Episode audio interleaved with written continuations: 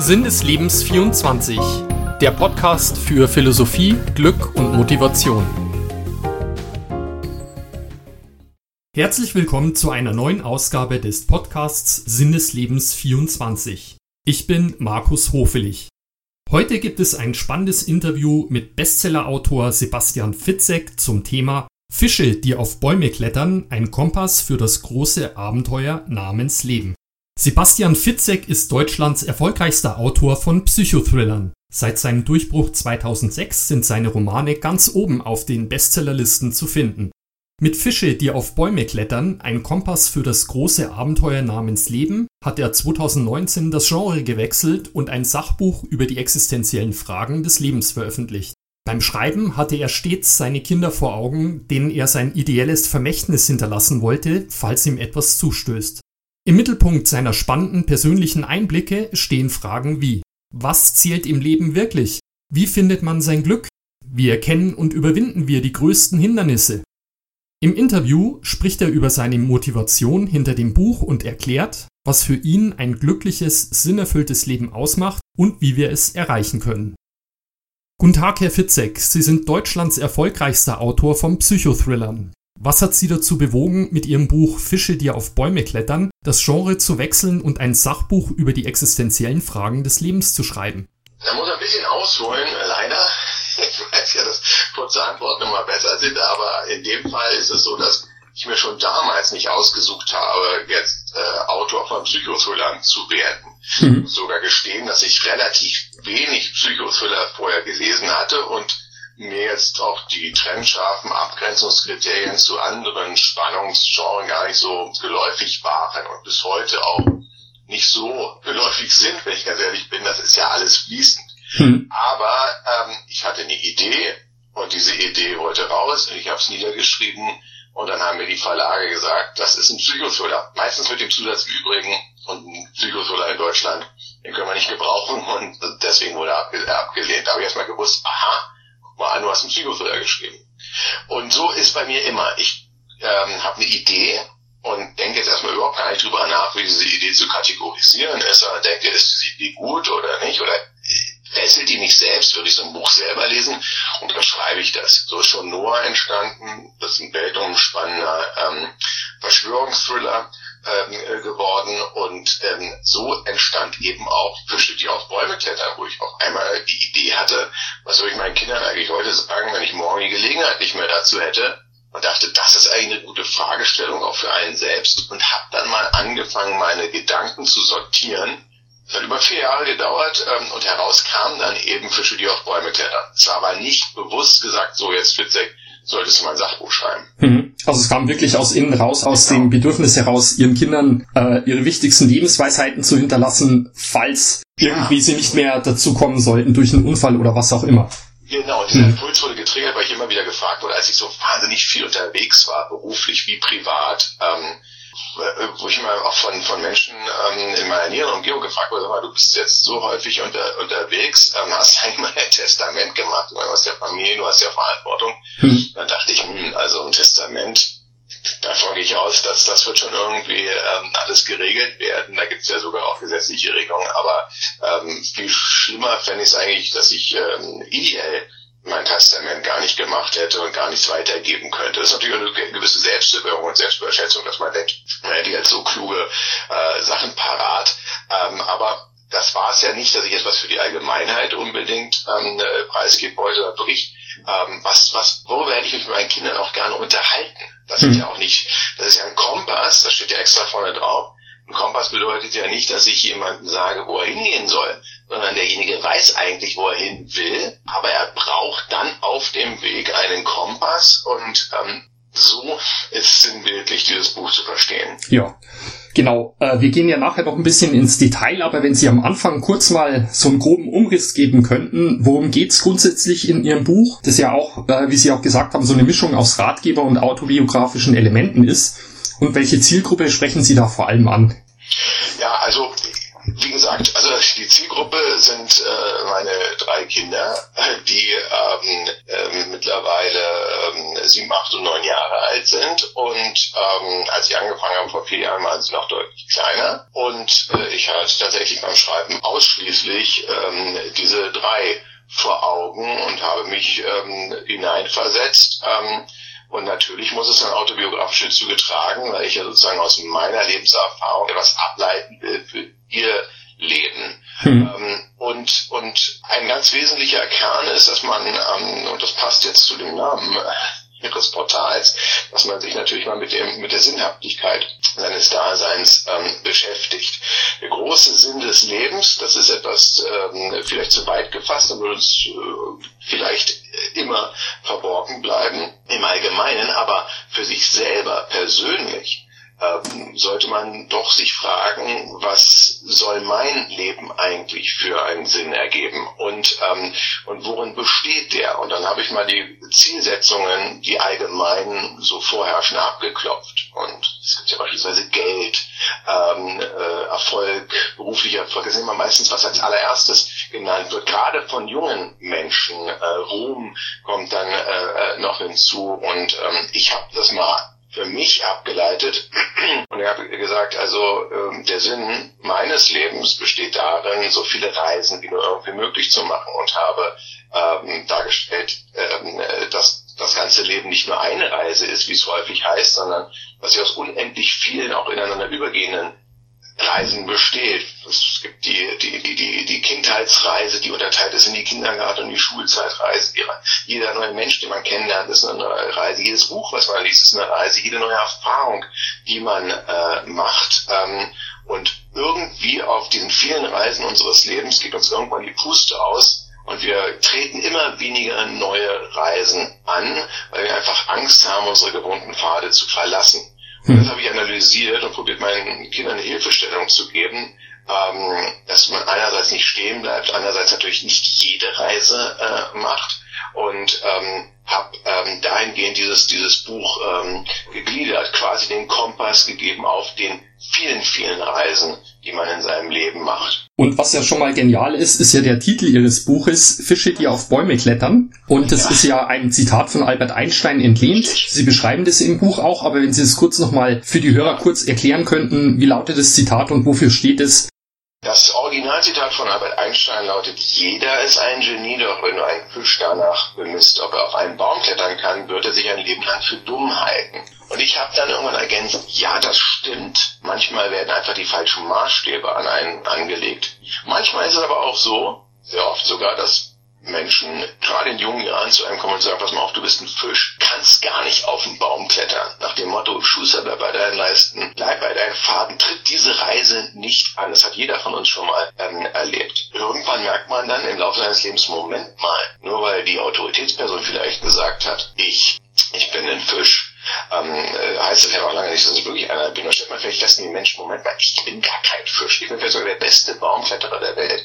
Oder vielleicht bin ich sogar ein Fisch und kann trotzdem auf den Baum klettern. Ich muss es einfach mal probieren. Und das ist sozusagen verdichtet das, was ich meinen Kindern ähm, an die Hand gebe. Und auch mir selbst natürlich sei Fisch, der zumindest versucht, auf den Baum zu klettern. Und mir selbst ist ein ganz wichtiges Stichwort, deswegen habe ich es ja auch veröffentlicht. Irgendwann habe ich mir nämlich gedacht, ja, also das, was du jetzt hier niedergeschrieben hast, das ist natürlich auch etwas, woran du dich selbst messen lassen willst. Und wenn du das in deiner Schublade, wenn das in deiner Schublade versauert, ähm, und äh, du dich gar nicht offenbarst, dann hast natürlich auch keinen Maßstab, an dem du dich selbst messen kannst oder vor allen Dingen auch andere dich messen können. Also habe ich quasi die Hose untergelassen, indem ich gesagt habe, das, das muss ich jetzt veröffentlichen, weil da stehen auch sehr viele Dinge drin, wo man die Kinder immer kommen können und sagen, Papa, du hast doch das und das gesagt. Wieso verbietest du mir jetzt hier auf diese Party zu gehen? Mhm. Das ist doch eine Reise. Genial, finde ich gut. Ja, und äh, wir gehen ja nachher noch ein bisschen ins Detail, aber vielleicht auch mal so ein bisschen von einer höheren Warte aus äh, kurz zusammenfassend, was zeichnet Ihrer Meinung nach im Kern ein glückliches und sinnerfülltes Leben aus? Ein glückliches und sinnerfülltes Leben kann man erst einmal nur für sich selber definieren, weil wirklich jeder Mensch ist anders und deswegen will ich mal betonen, ich kann ja gar keinen Ratgeber jemanden geben, den ich gar nicht kenne, ähm, sondern ich kann eben nur sagen, guck mal, das ist mein Leben, das sind meine auch Prinzipien und ähm, die sind den Gradmesser, an, an dem du dich reiben kannst. Und für mich ganz persönlich besteht ähm, äh, ein glückliches, erfülltes Leben darin, so viele Erinnerungen wie möglich gesammelt zu haben. Und das sind natürlich notwendigerweise nicht nur positive Erinnerungen. Auch schon in meinen Romanen äh, mit beschäftigt in Splitter geht es darum, dass man, was wäre, wenn wir einzelne negative Erinnerungen ausradieren könnten, wenn wir, wenn wir den Liebeskummer, den wir gespürt haben, nie, nie mehr spüren würden, weil wir eine Pille nehmen, die einfach wirklich einzelne punktuelle negative Erinnerungen ausradiert oder den Tod eines nahen Angehörigen. Und ähm, auch in Fische, die auf Bäume klettern, wie in meinem belletristischen Roman, komme ich zum Ergebnis, dass wir eben die Summe unserer Erinnerungen sind und uns jetzt nicht nur auf positive Erinnerungen stürzen können. Beides formt uns gleichermaßen. Was im Übrigen dazu führt, dass wir, wir leben ja in einer Leistungsgesellschaft, wir werden nach unseren Erfolgen bemessen, nicht nach unseren Misserfolgen. Mhm. Das führt dazu, dass immer mehr Menschen nur noch die Spiele spielen und die Schlachten schlagen und die Reisen, Reisen, auf denen sie auch wirklich sicher wieder ankommen, auf denen sie Erfolg haben. Meistens nach dem Maßstab, der, äh, den andere de, äh, definieren. Und das führt eben dazu, dass wir jeden Tag immer und immer wieder in das Gleiche machen und in Ritualen verharren. Und, ähm, und dabei rauben wir uns auch neuer Erinnerungen, sprich auch wieder also neue Erinnerungen.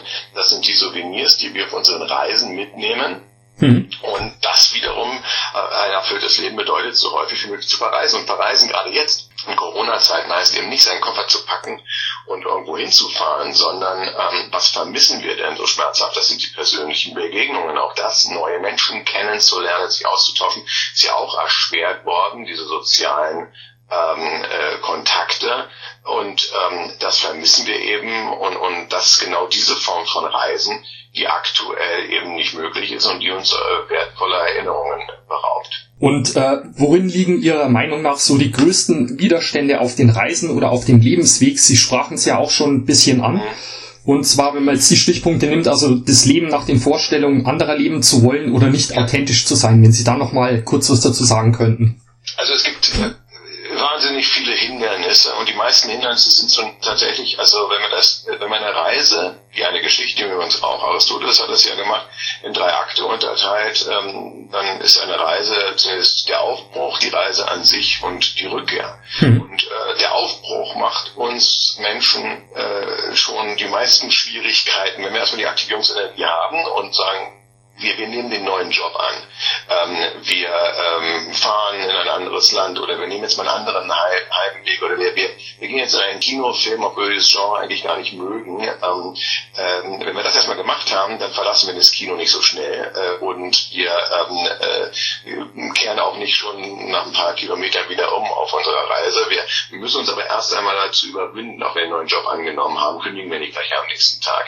Aber dieses diese, äh, diese Aktivierungsenergie aufzurufen, das ähm, braucht deswegen so viel Kraft, weil uns im Leben sehr viele Schwellenhüter äh, begegnen. Der Schwellenhüter ist auch ein Terminus aus der äh, Literatur, ähm, aus der Sagenmythologie. Da steht eben so ein Torwächter und lässt einen nicht rein.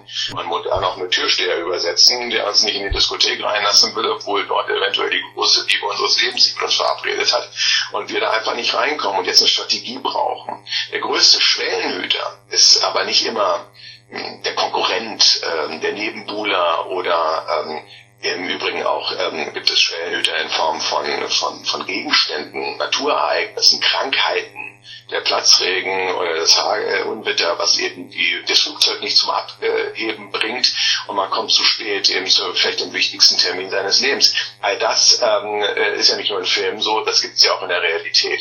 Größte Schwellenhüter allerdings, und das habe ich auch bei zu sagen, das sind immer wir selbst, weil wir in ähm, bei uns im Kopf ähm, entsteht ähm, immer eine Vorstellung, dass wir anderen entsprechen müssen, dass wir ähm, äh, beispielsweise Erfolg haben müssen. Wir nehmen meistens die Maßstäbe von anderen. Ähm, wenn ich danach äh, beispielsweise äh, gefragt werde, ähm, wie gehen Sie denn mit der Kritik von Herrn so und so oder Frau so und so um, die nicht besonders positiv äh, war, entlarvt das meistens den Interviewer nämlich äh, dahingehend, äh, warum ähm, äh, richten sich nicht eigentlich nach den Maßstäben von anderen äh, Menschen und so ziehen sie ihr eigenes Ding durch. Ähm, das ist etwas, wo man, ähm, wo man tatsächlich äh, merken muss, es ist unglaublich schwer, Plattitüde, sich selbst treu zu sein. Das liegt da aber nicht immer daran, dass wirklich ein anderer einen im Weg steht.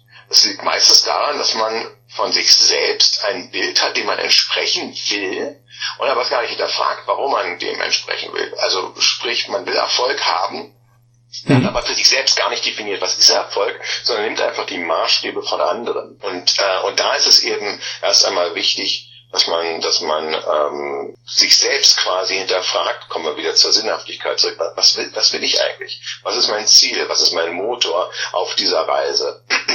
Mhm. Und, ähm, äh, und sie dann eben, auch wenn es ein gewisses Risiko gibt, ähm, sie doch anzutreten. Natürlich habe ich aber auch ein großes Kapitel gewidmet, welche Reise man nicht antreten soll oder was es für eine Checkliste gibt, die man sich selber stellen kann, ob man eine Reise antreten soll oder nicht. Genau, da kommen wir ja, glaube ich, wieder auf den Kompass zurück, weil Sie hatten ja auch äh, gesagt, eben Ziel hinter Ihrem Werk war ja nicht so ein Masterplan, eine Erfolgs- oder Glücksformel zu erstellen, sondern den Lesern oder Ihren Kindern einen Kompass mitzugeben, den Sie auf den vielen Reisen Ihres Lebens als Hilfestellung nutzen können. Wenn Sie da kurz nochmal sagen könnten, was sind die wichtigsten Elemente dieses Kompasses? Zunächst einmal, wenn man also sagt, ja, okay, er möchte auch möglichst viele Reisen haben, dann mhm. gilt es zu differenzieren, welche trete ich an, welche nicht. Weil das muss ja kein Plädoyer für ähm, spreng alle möglichen Ketten und geh immer neue Wege. Es gibt ja auch manche, manchmal einen guten Grund, warum jemand ähm, wo seit Jahrhunderten immer es so macht und nicht anders. Ähm, der Mensch und, und, und das ist tatsächlich erst einmal die Krux, äh, die wir erkennen müssen. Wir sind ja ähm, ein Zwitterwesen. Also auf der einen Seite sind wir Herdentiere und haben mhm. so lange überlebt, dass wenn wir einmal gemerkt haben, die roten Beeren kannst du essen, du stirbst davon nicht, dann hat man die eben weitergegessen und nicht noch andere Beeren ausprobiert, ähm, weil die potenziell ja gefährlich sein könnten. Man ist also Gefahren aus dem Weg gegangen, indem die Herde zusammengehalten hat und eben ihre Erkenntnisse und Rituale geteilt hat. Mhm. Wir lieben ja auch, das ist auch notwendig, wir sind eben gesellige Menschen. Wir lieben es, ähm, in unserer Stammkneipe vom Wirt begrüßt zu werden oder am Urlaubsort ähm, unsere Rituale pflegen zu können. Weihnachten beispielsweise ist ein Ritual, was ich äh, sehr, sehr, sehr liebe und, und nicht toll finde, wenn wir sagen würden, das machen wir dieses Jahr mal an einem anderen Tag oder wir lassen es ganz ausfallen. Mhm. Ähm, dann sind wir aber auch Entdecker wir wären nicht jetzt, wo wir hier sind, ähm, äh, in diesem doch sehr fortschrittlichen Zeitalter, ähm, wenn nicht viele Menschen unter uns einen unglaublichen Forscherdrang hätten, der uns ja bis ins Weltall und äh, bis zum Mars und darüber hinaus bringt. Ähm, äh, so, und das gilt es jetzt nun unter einen Hut zu bringen. Das Herdentier in einem, aber auch den Forscher und den Entdecker. Mhm. Da muss ähm, jeder für sich selbst erstmal seine, seine Uhr stellen. Ist er zu 80 Prozent Forscher, dann muss er zu 80 Prozent neue Reisen antreten und 20 Prozent Rituale pflegen oder umgekehrt. Bei mir ist es umgekehrt. Ja, also wenn ich viermal ins selbe Restaurant gegangen bin, weil es mir so schmeckt, gehe ich beim fünften Mal absichtlich in eins, von dem ich ähm, weiß, das steht jetzt normalerweise nicht so auf meiner ähm, Favorite-Liste. Das ist was ganz Neues, eine Stilrichtung, die ich noch nie ausprobiert habe, um eine neue Erfahrung zu bekommen. Und oftmals sind es die neuen Erfahrungen, die einem nachhaltiger ähm, sind. Wenn ich das ähm, äh, viermal ähm, am Wochenende einen ähm, Videoabend hatte, am fünften Mal macht man irgendetwas, was normalerweise was was gegen äh, den den Habitus ist, weil weil man einfach sich selbst aus der Lethargie reißen muss. Mhm. Je jünger man ist, desto seltener braucht man so einen Entscheidungswecker, weil ähm, wenn man ganz jung ist, hat man jeden Tag eine neue Erfahrung. Da gibt es ja diesen alten Werbespruch, wann war das letzte Mal, dass du äh, etwas zum ersten Mal gemacht hast? Genau diese Frage muss man sich halt immer wieder mal stellen aber nicht drüber verzweifeln. Es ist halt gut, wenn man Rituale pflegt, bloß hin und wieder muss man sich selber aus dieser Ritualfalle holen. Mhm. Und dann ähm, ähm, gibt es eben, äh, wenn man sagt, okay, ich möchte jetzt mal was Neues ausprobieren, oder es wird mir von außen angetragen, ein neuer Job, ähm, äh, ein neuer Lebenspartner, das sind ja ganz entscheidende Veränderungen. Da gibt es von äh, Reinhold äh, K. Sprenger, dem Philosophen, glaube, dass es von ihm ist, ich will es jetzt nicht versteherweise ihm in den Mund legen, aber ich spruch, dass die Menschen lieber das sichere Elend als das unsichere Glück wählen. Mhm. Ähm, genau dafür ist dieser Entscheidungswecker gedacht, dass man sagt, okay, jetzt ähm, mache ich mal was anderes, ich breche auf eine neue Reise auf, aber ich stelle mir vorher drei ganz essentielle Fragen. Nämlich, wenn ich auf diese Reise gehe, verliere ich dadurch eventuell meine Freiheit, also ist die Gefahr hoch, dass ich meine Freiheit verliere, so muss man es formulieren. Mhm. Ähm, beispielsweise, weil ich ins Gefängnis komme, ich überfalle eine Bank, äh, eher schlechte Idee, könnte ich meine Freiheit verlieren. Kann ich ähm, äh, dadurch meine Gesundheit oder gar mein Leben verlieren? Ist beim Banküberfall ehrlich gesagt auch der aber beispielsweise, wenn man mal äh, Drogen ausprobiert und sagt, wieso ist das eine Reise, hm, sollte man bei dieser Checkliste mal hinterfragen. Und Punkt Nummer drei kann, äh, könnte es sein, dass ich andere schädige ähm, oder verletze. Man mhm. ist ja nicht nur alleine als Egoist auf der Welt. Und wenn man dreimal eher Nein sagt, dann go for it, weil Sachen wie könnten die anderen lachen, könnte ich damit vielleicht nicht so viel Geld verdienen, wie erhofft, könnte ich ähm, ähm, unglücklich sein. All diese Fragen verbieten sich, verbieten sich schon mal aus einem Grund, weil ähm, es kein Paralleluniversum gibt. Es gibt keine richtigen und keine falschen Entscheidungen. Das ist auch tatsächlich ähm, eine, äh, eine ganz wesentliche Erkenntnis. Ähm, die meisten sagen, wieso, Moment mal, wenn ich mich entscheide, meinen Lottoschein nicht abzugeben äh, oder abzuholen, mein Gewinn mit 24 Millionen, dann war das wohl eine falsche Entscheidung. Sage ich nein. Ähm, weil in einem Paralleluniversum, es gibt kein Paralleluniversum, wo du es einfach mal parallel laufen lassen kannst, deine Entscheidung gucken kannst, wie, wie hätte es geendet. Mhm. Ähm, äh, in dem Alternative 1 ist, ähm, du hast keine 24 Millionen, dein Leben geht so weiter. Alternative 2 ist, du hast 24 Millionen, du denkst, okay, wunderbar, jetzt bist du glücklich, da kannst du dir alles leisten, aber vielleicht liest irgendein Raubmörder deinen Namen in der Zeitung, kommt auf die Idee, deine Kinder zu entführen und zu töten und dich auch. Ja, also das könnte das Paralleluniversum ja auch zeigen. Da wir diese Antwort nicht kennen, wissen wir gar nicht, ob unsere Entscheidung richtig äh, oder falsch war. Nur wenn wir ins Gefängnis kommen, krank oder tot sind danach oder ähm, andere verletzen. Das sind tatsächlich ähm, ganz harte Kriterien. Und die kann man aber nochmal weiter hinterfragen. Aber das waren erstmal so mhm. diese drei Bausteine und das diskutiere ich mit meinen Kindern, wenn mein Jüngster sagt, er würde gerne im Chor singen, aber er traut sich nicht, weil die anderen eventuell lachen. Dann nehmen wir diese Entscheidungscheckliste, kommst du ins Gefängnis, naja, so schlecht sitzt du wahrscheinlich nicht. ähm, verletzt du dich oder andere? ich nicht, ich weiß nicht, was du auf der Bühne machst, aber eher unwahrscheinlich. Ähm, und äh, stirbst du? Nee, also insofern äh, go for it. Ja, und eine ganz wichtige Frage, die sich ja jeder Mensch stellt, die jungen Menschen und dann auch die Älteren vielleicht so in der Midlife Crisis, ist ja so die Frage nach dem Thema Beruf und Berufung. Also wie kann man seine Leidenschaft, seinen wahren Lebenstraum finden und vor allem, was ist wichtig, um diesen zu realisieren? Was haben Sie da für eine Empfehlung? Ja, auch das ist ähm, äh, wieder ein, ein Spagat, den man da hinlegen muss, weil man muss wahnsinnig viel ausprobieren. Ähm, man ähm, äh, hat im Leben, da habe ich ein Kapitel drüber geschrieben, unglaublich viele Wegweiser, meistens in wohlgemeinten Sprüchen, die aber in total verschiedene Richtungen zeigen. Ein Wegweiser ist Schuster bleibt bei deinem Leisten, da muss man erstmal wissen, was es überhaupt ist, ein Leisten und, und, und, und wenn man sagt, wieso, aber wieso soll ich denn dabei bleiben, dann gibt es ja Sprichwort wieder mal so Stichwort Entdecker. Entdecke ich ja gar nichts Neues und ich wäre der unglücklichste Tierarzt der Welt wahrscheinlich geworden, auch einer mit zwei linken Händen, weil das habe ich nämlich angefangen zu studieren. Mhm. Also das, ähm, das, das, das, das kann es nicht sein. Ähm, da gibt es ein anderes Sprichwort, sagt, am Ende seines Lebens wird man nur die Erfahrungen ähm, äh, äh, bereuen, die man nicht gemacht hat.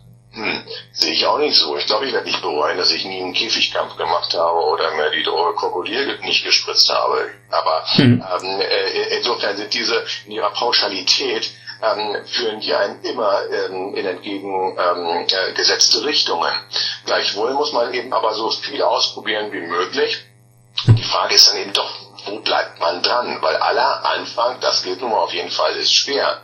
Und wenn ich irgendwo, wenn ich nur nach dem Lustprinzip gebe, komme ich eben nicht äh, sehr, äh, sehr weit. Ähm, aber man äh, hat gerade als Kind ähm, eine, eine gute innere innere Stimme meiner meiner Söhne, ähm, wie so viele teilt er die Leidenschaft eben, äh, der spielt gerne wieder Playstation und äh, und ich habe ihn einfach gefragt, er äh, nicht mal sein eigenes Spiel entwickeln will. Und da ist er Feuer in Flamme und jetzt haben wir uns einen Kurs rausgesucht. Ähm, Gibt es nämlich hier in Berlin, ähm, dann erfährt man, ist ein Buch mit sieben Singen. Ich weiß gar nicht, wie sowas, wie sowas gehen kann, so etwas zu, zu äh, zu programmieren. Mhm. Ähm, es könnte sein, dass das eine Leidenschaft ist, ähm, weil ich ihm klar gemacht habe, zur Zeit ist es nicht, ist es eher du die Leidenschaft eines anderen, nämlich des Spieleentwicklers und du ähm, machst das passiv. Aber Leidenschaft ist auch immer etwas Aktives. Was kann ich aktiv tun?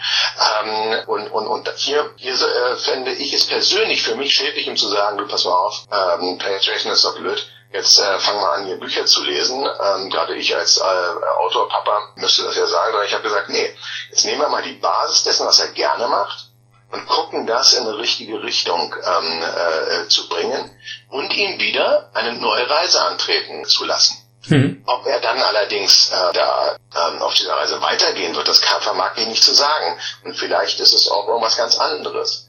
Äh, hier muss man gerade als Elternteil die Balance halten. Wann, wann, äh, wann sage ich, okay, der hat wirklich keine Lust, ähm, dann, dann hört er eben mit Hockey auf, so wie er schon aufgehört mit Hockey. Wichtig ist nur, dass man dann immer sagt, okay, du kannst eine Reise beenden, aber du musst eine neue antreten. Hm. Welche neue trittst du denn äh, jetzt an? Und Reisen heißt aktiv sein. Heißt nicht den Traum eines anderen zu verwirklichen, sondern heißt seinen eigenen Traum zu verwirklichen. Und da muss man sehr, sehr viel Zeit mit ähm, äh, sich selbst beschäftigen. Und das ist vielleicht auch noch ganz wichtig, man muss sich langweilen. Wenn ich mich nicht langweile, komme ich überhaupt gar nicht auf die Idee, mich selbst und meine eigenen Wünsche mal äh, zu hinterfragen. Und, und Langeweile, das sagen ja auch ähm, Wissenschaftler, ähm, ist ja auch die Basis für die Erholung. Mhm. Und früher habe ich mich wahnsinnig häufig gelangweilt in Urlauben, äh, wo ich ähm, auch auf mich alleine gestellt ähm, war, häufig war mein Bruder sieben Jahre älter, der ist auch manchmal mitgefahren. Und dann ähm, habe ich eben nachgedacht. Und das ist, das ist eben wichtig. Da habe ich natürlich mir Geschichten ausgedacht, um mich selbst zu unterhalten. Das ist irgendwann zu meinem Beruf geworden. Heute mhm. haben wir einen Langeweile-Killer, das ist das Handy. Hm. Jede freie Minute, wo wir eventuell potenziell Langeweile noch nur für eine Mühe äh, spüren könnten, für eine Millisekunde, greifen wir sofort zum, zum Handy und ähm, machen es aber nicht aktiv, sondern lassen uns dann wieder von Fakten, Nachrichten, Emotionen, Videos, Unterhaltung berieseln, die von anderen uns präsentiert werden, hm. statt selber etwas aktiv zu machen. Also das ist tatsächlich auch eine Schwierigkeit unserer modernen Gesellschaft, gerade aktuell seinen eigenen Traum zu finden. Ja, zum Thema Traum habe ich auch ein schönes Zitat von Ihnen im Buch gefunden. Sie sagen ja auch, ein Traum ist nicht das Ziel, er mhm. ist der Treibstoff für die Reisen des Lebens. Was bedeutet genau. das und warum kommt es mehr darauf an, eben Träume zu haben, statt sie wirklich alle erreichen zu müssen? Ja, weil wenn ich, wenn ich wirklich das ist wieder so ein Wegweiser, äh, der einen in die Irre führen kann, nach dem Motto, du musst an den Sternen greifen, stapel nicht zu tief, weil sonst erreichst du das große Ziel nicht. Mhm. Aber Menschen, die nur nach den Sternen greifen, werden auch irgendwann depressiv, weil sie es einfach nicht, nicht hinkriegen und sind dann, ähm, wie Michael Jackson von dem hieß der ist jedes Mal nach einem perfekten Auftritt hinter der Bühne zusammengebrochen, weil er seine, äh, seine Latte noch höher gelegt hatte, seine, seine Messlatte, und die hat er dann immer gerissen. Und wenn wir wirklich danach gehen, dass ich jeden Traum den ich habe, auch wirklich erfüllen muss, dann werde ich auf dem Weg dorthin die ganzen Zwischenerfolge überhaupt gar nicht mehr wertschätzen. Insofern, wenn ich den Traum aber sage, das ist jetzt gar nicht mein Ziel, sondern das ist das, was mich motiviert. Dieses Bild, wie ich, weiß ich was, mich an einem Schreibtisch ähm, am Meer sitzen sehe und einen Roman schreibe, der dann hoffentlich von vielen Leuten gelesen wird. Wenn dieses Bild nicht unbedingt äh, das ist, was ich irgendwann in meinem Leben wirklich erreiche, aber wenn dieses Bild mich immer wieder motiviert, den nächsten Schritt zu gehen,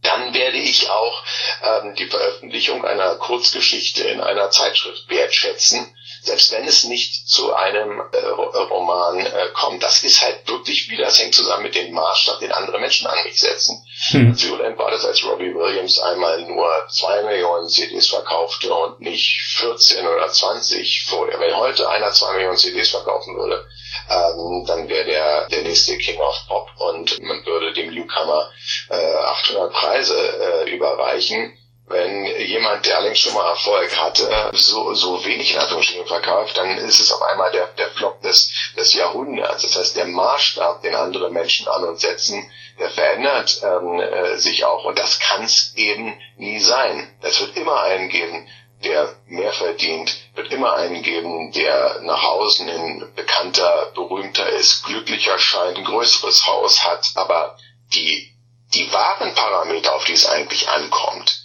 die lassen sich eben gar nicht vergleichen. Das ist auch etwas, äh, was re relevant ist, weil wer von uns beiden hatte jetzt wirklich besser gestern den besseren Schlaf? Hm. Ähm, wer, wer von uns beiden ist jetzt aktuell glücklicher? Wer von uns ist äh, verliebter? Ähm, äh, wer von uns äh, äh, beiden ähm, hat die schöneren Träume? Also das ist völlig äh, illusorisch, da gibt's gar kein Gradmesser für. Hm. Ähm, ähm, und weil man sich gerade in den wichtigen Dingen wie beispielsweise Glück gar nicht vergleichen kann, haben wir dafür Surrogate gewählt, Geld beispielsweise ein ganz, ganz wichtiges als Gradmesser dafür. Mhm. Das muss man erstmal erkennen. Dass es, ähm, selbst wenn Menschen sagen, ich möchte Millionär werden, äh, heißt das in der Regel gar nicht, dass sie es wirklich werden wollen, sondern sie wollen äh, sich so fühlen, wie sie glauben, dass ein Millionär sich fühlt. Mhm. Ähm, in der Regel wollen sie nämlich nicht wie ähm, ein Wirtschaftsboss äh, wirklich die ganze permanent in, in ähm, Telefonkonferenzen hängen aktuell ähm, oder ähm, in, in, Meetings sein und ihre Familie nur zwei Stunden in der Woche sehen. Mhm. Ähm, das ist in der Regel nicht, was sie wollen. Sie haben ein Bild von einem Millionär, sprich den Traum. Und dieser Traum ist der Treibstoff ähm, für die wahren Erinnerungen, die sie auf den Reisen ihres Lebens sammeln. Okay, wunderbar. Ja, Herr Fitzek, vielen herzlichen Dank für die Einsichten und mehr gibt es ja auf jeden Fall in Ihrem Buch noch nachzulesen. Ja, ja. okay, alles Gute und einen schönen Tag noch. Okay. Danke, wieder. Tschüss. Tschüss. Weitere Informationen zu Sebastian Fitzek findet ihr auf dessen Website www.sebastianfitzek.de. Wenn euch dieser Podcast gefallen hat, dann hinterlasst gerne ein Like oder abonniert ihn auf iTunes, Spotify oder auf Soundcloud. Wenn ihr das Interview noch einmal nachlesen wollt, dann schaut gerne auf meiner Website www.sindeslebens24.de vorbei. Dort am besten in der Suchfunktion den Namen Fitzek eingeben. Ich wünsche euch alles Gute und bis zum nächsten Mal.